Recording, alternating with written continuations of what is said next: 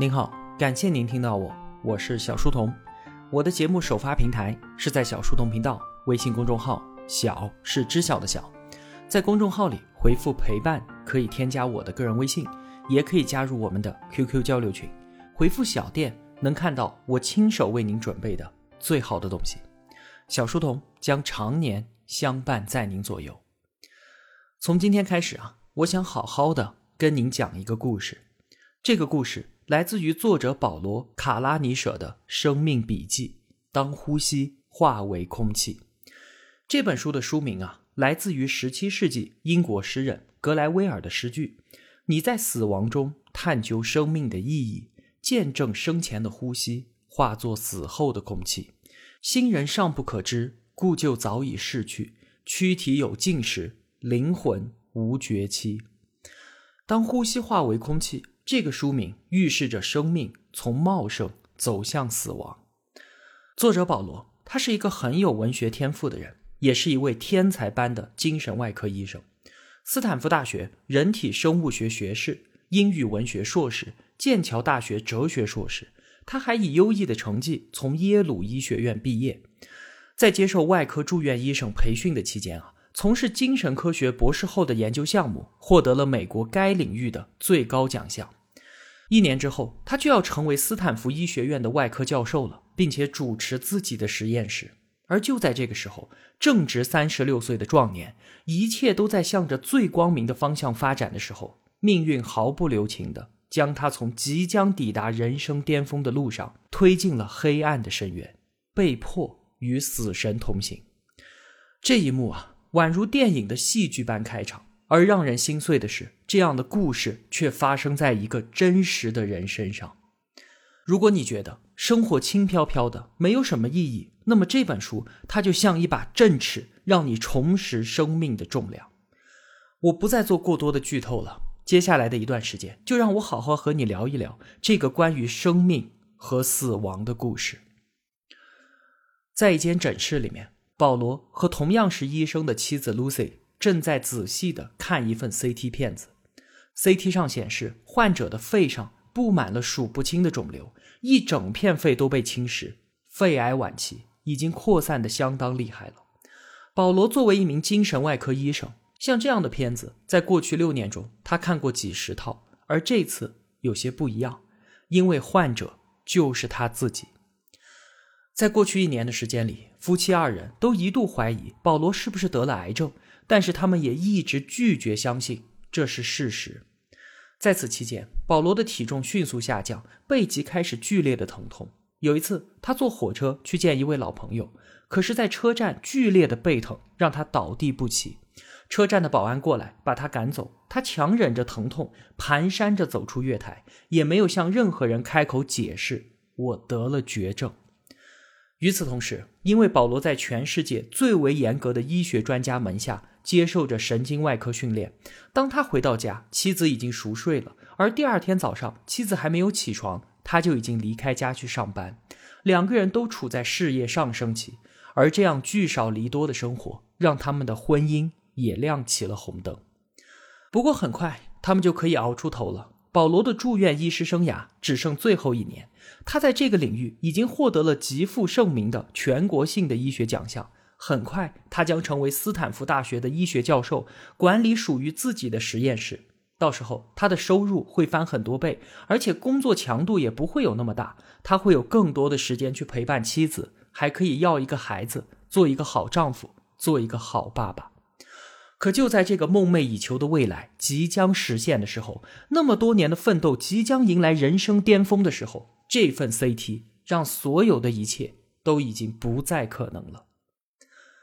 保罗，他出生在一个中产阶级家庭，当年啊，他的父母亲因为不同的信仰遭到双方家庭的反对，于是呢，相爱的两个人越过了大半个地球，从印度南部私奔到了美国的纽约。在保罗八岁的时候，他们举家从富裕优越的纽约郊区搬到了亚利桑那州一个叫做金曼的沙漠小镇。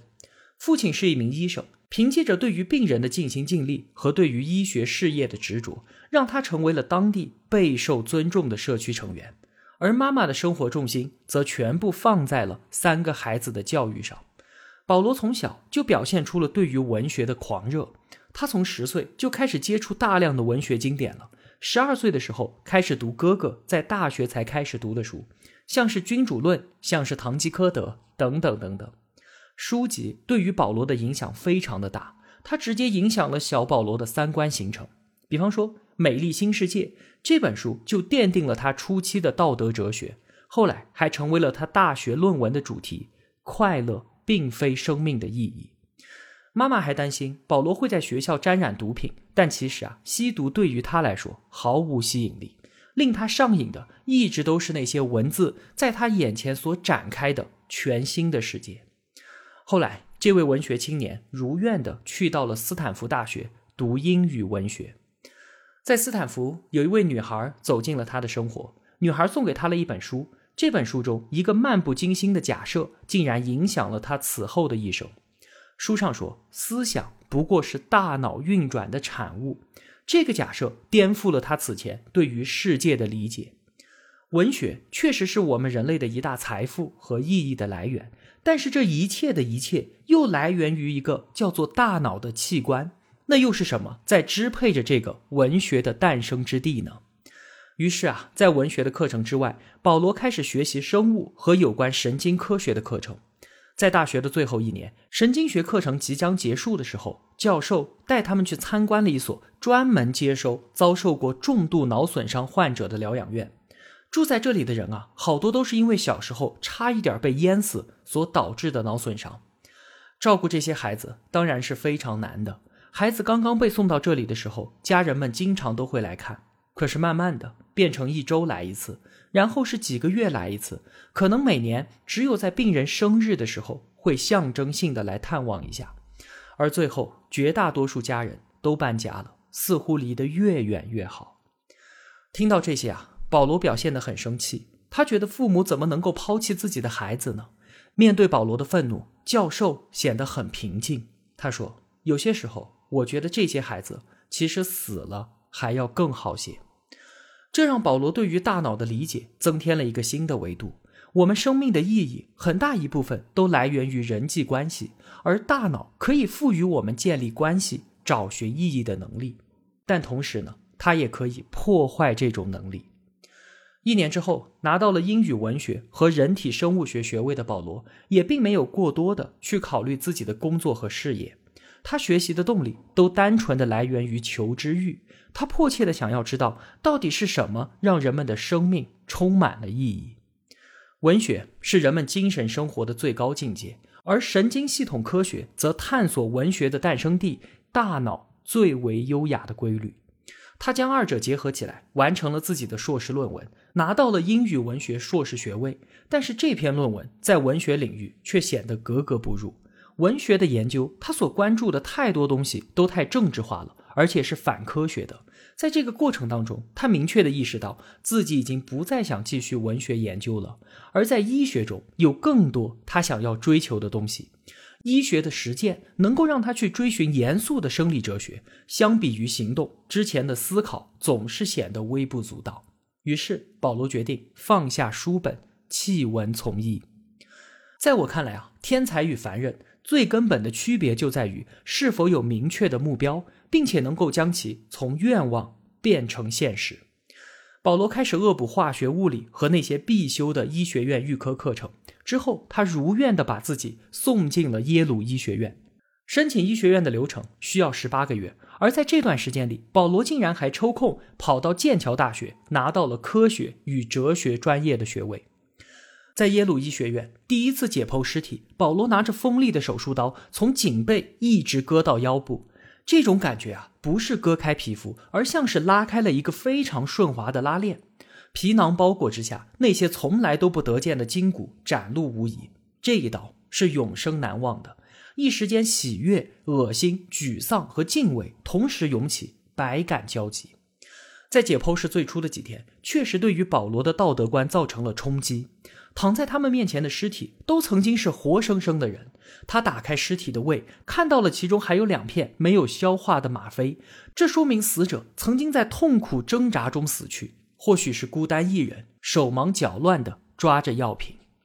再想想看，如果这些尸体的捐献者是我们的亲人呢？是我们的父母或者爷爷奶奶，结果被一群二十出头的医学生给大卸八块，你会作何感想呢？就像是有一位母亲捐献了自己的遗体，但是儿子接受不了，结果他把解剖到一半的尸体给要了回去。保罗说啊，如果是我，我也一样接受不了。他甚至有一次崩溃的哭了，不断的道歉，为自己解剖尸体。所带来的罪恶感道歉。当我们把尸体的手脚剥了皮，剖开心脏，摘下肺叶，这一堆桌子上的东西还能称之为人吗？随着时间的流逝，这些慢慢都不过是枯燥沉闷的课堂练习罢了。手术室里的甲醛会让人胃口大开，看着眼前的尸体，保罗甚至想吃个汉堡。而旁边乖巧的女生正在用凿子凿一具女尸的脊椎骨。碎片在空中四处飞溅，这就是医学院课程的常态，把他们有着正常悲欢情绪、对于神灵和生命充满敬畏的学生变成专业的医生。医学院的经历也加深了保罗对于意义、生命和死亡三者关系的理解。保罗后来的妻子 Lucy 也是在这里相识的。Lucy 的内心充满了温柔的爱。有一天，他坐在公寓的沙发上看一份心电图。他看到了其中致命的心律不齐，他忽然明白过来，流下了眼泪。这张练习用的心电图告诉他，这位病人已经不在人世了，而眼前的这些线条就记录了他从心颤到心跳停止的全部过程，让看懂的人心痛落泪。医学院的纽兰德教授在他的书中记录过这样一个故事。年轻的医学生在手术室里面独自面对着一个心脏停跳的病人，绝望之下，他打开了病人的胸腔，试图直接通过手的挤压让心脏恢复跳动。可是最后他失败了，病人撒手人寰。当纽兰德找到他的时候，年轻人浑身是血，垂头丧气的瘫坐在地上。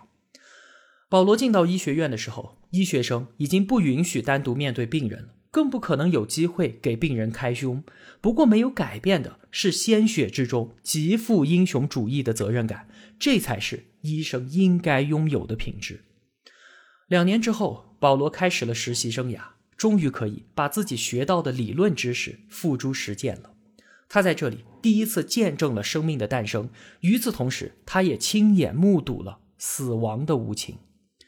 他首先去了妇产科。指导医生向他介绍了一位产妇的情况：双胞胎，早产宫缩。一般来说呢，孕妇是要怀孕四十周的，可是这位产妇才二十二周。医生要做的事情呢，就是尽量保胎，能够让孩子晚出生一天，那孩子存活下来的机会就大一点。晚上，指导医生正在休息，保罗拿着产妇的检查报告去向护士请教。护士说着说着，突然停了下来。表情凝重，然后转身跑去找医生。紧接着，他们一起冲进了产妇的病房。原来是胎心追踪图表显示，胎儿正在遭遇酸血症，情况非常的糟糕。现在必须马上进行紧急剖腹产。保罗站在主治医生的旁边，看着医生拿着手术刀划开产妇的肚子，前后取出两个浑身发紫、双目紧闭、一动不动的孩子。他们太小了。立刻就被送到了新生儿重症监护室。两个小家伙本来还应该在子宫的保护下发育近四个月，可现在他们只能靠自己了。保罗轮班结束回去休息，双胞胎从子宫被取出的画面让他难以成眠。回到医院后，他参与了一位正常的新妈妈的生产过程。他站在产妇的两腿之间，伴随着尖叫声，鲜血和不明液体一起喷薄而出。生命的诞生和结束都是一样的，充满着血腥。之前学到的医学知识，现在完全不知道该怎么用，只好一动不动地杵在那。在医生的指导下，保罗帮助完成了接生。他第一次见证了新生命的降生。他愉快地走到等待室，把这个好消息告诉产妇的家人。一群人欢呼雀跃，相互拥抱，而他就像是一个伟大的先知，带来了胜利的消息。回到产房，他兴高采烈地问指导医生：“嘿，昨天的双胞胎怎么样了？”医生的脸色瞬间黯然下来。就在你接生的时候，他们两个都去世了。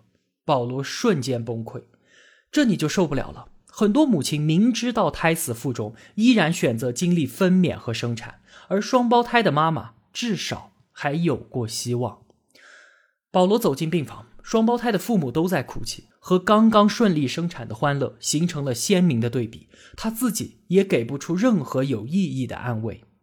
是立刻进行剖腹产，马上让孩子离开子宫更危险呢，还是让孩子留在母亲体内遭受酸血症更危险呢？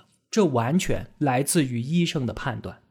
保罗觉得这实在太难了，在生死悬而未决的时候，他的决定就关乎生死。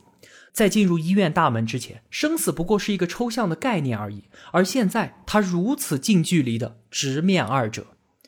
生命转瞬即逝，容不得多想。他能做的只有集中精力去扮演好自己的角色。不久之后，保罗从妇产科轮转到了肿瘤科，和他一起的还有一位叫做 Mary 的同学。在一天夜晚，Mary 被分配去协助一台非常复杂的手术。这一类手术啊，通常要进行九个小时以上。医学生就算只是旁观，都可以累到精疲力尽。而对于主刀医生来说呢，就更不用讲了。这是对于医生的终极考验。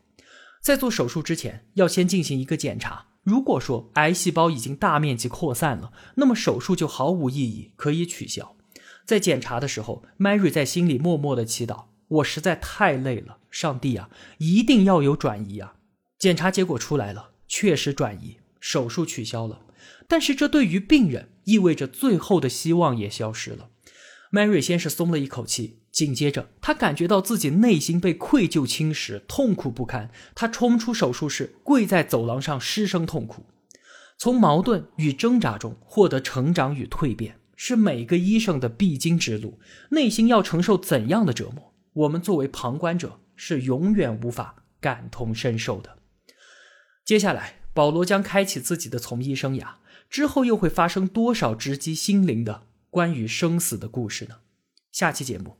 我们接着说，好了，今天的故事就先聊到这儿吧。一个人能走多远，关键在于与谁同行。我用跨越山海的一路相伴，希望得到您用金钱的称赞。小店里上了新的商品，愿生活中所有的美好都不被辜负。期待您的光临。我是小书童，我在小书童频道与您不见不散。